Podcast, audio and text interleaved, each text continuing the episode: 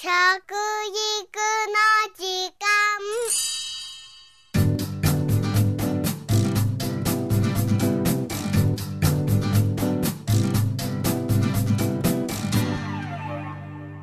間。服部幸男です。食育の時間ポッドキャスト。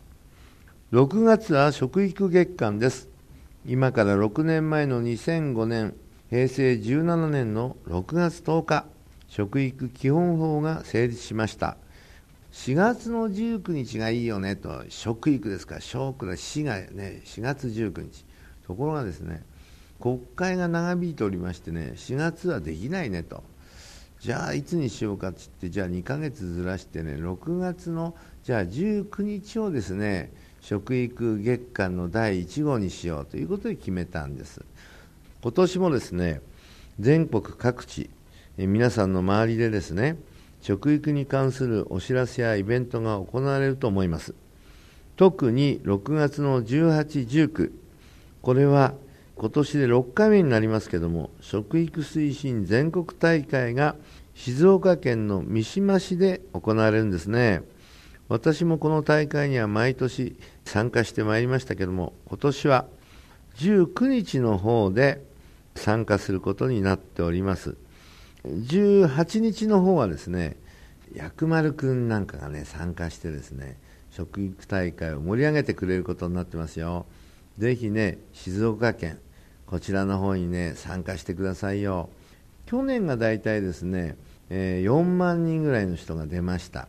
今年もねそれを超えるような人が出てほしいな本来ですとね静岡県三島にあります日大の講堂が会場になる予定だったんですけども今回の3月11日のですね地震でですねだいぶ施設がやられちゃったんですね。そこでね今回は三島市の中心部を5箇所ほど場所を借りましてねちょっと距離がそれぞれあるんですけどそこで行われるということになりました。中身のね素晴らしい演出をさせていただいておりますんでぜひ皆さんにはね多くの方がより集まっていただきたいということでね頑張っておりますんでよろしくお願いいたします。さあ食育がスタートしたばかりの頃はよくですね食育って何ですかって聞かれたもんなんですね。で現在も毎年ですね食育って何だと思いますとか食育って聞いたことありますかということを確認しました。そうしましたら現在71.7%の方が食育聞いたことあるよと言ってくれてるんですね。そしてじゃあ中身の分かる人って言ったらですね、まあ、大体35、6%の方がね中身知ってますよ。じゃあ何ですか？と答えてください。という大体2つの答えが返ってきました。親子料理教室でしょ？って言うと農業体験じゃないの？って言うんですね。これも食育なんですよ実際には。だけどこういうのを上げていくとね100も200も出てくるんですね。そうじゃなくてですね大きく分けると3つの柱に分けることができるんです。これをぜひね今回も覚えていただきたいと思うんですね。1つ目の柱。どんなものを食べたら安全か危険か健康になるかこれを選ぶ能力。2番目が衣食住の伝承。これがどうもね家庭のね食卓から家族が一緒に共食している時間がなくなったためにですね。どうも一般常識を持ったお子さんが少なくなってきてしまったなと。いうことでこれを見直そう。3番目がですね食料問題と環境問題なんですね。食料問題っていうのはね有意識問題でねこれをきちっと知ってなきゃいかんですね。日本の人っていうのはね意外とこのことに関してね無関心なのかもしれないし学校ではあまり教えてないんですね。僕はあの世界中見て回りましたけどね食料自給率はあなたの国はどのくらいだと思いますかという質問をしてみるとね意外とね驚きましたけど高いところで74%の人が知ってるよと答えてくれました。えー、低いところでもですね実は42%日本はですね実はパーセンテージでいうとね0.5%なんですね。200人に1人それもね当ててみるとね数字が違ってたりするんですよね。意外とですねびっちり分かってる人いないんです。毎年8月の15日この日はご存知ですか？終戦記念日ですね。この日の新聞に発表されることになってるんです。前の年のものが。ですから今発表されてるのはですね平成の21年の分が発表されてるんですね。今年もですねこの大会が終わって8月の15日になりますと平成22年の自給率が発表されます。そしてねこの大きな被災に遭ってしまってね三大漁場の一つであるね三陸沖がやられましたでしょ。そして畑もやられてね海がねやられてねそれで海で生きてる人たちが非常に多かったんですね。そして今ちょうどねカツオがね北上してるんですね。ちょうどね宮城沖で取れる頃なんですね。そして秋になったらサンマですよね。こういったものが目の前でどんどんどんどん動いてるのをね船がないから取れないんですね。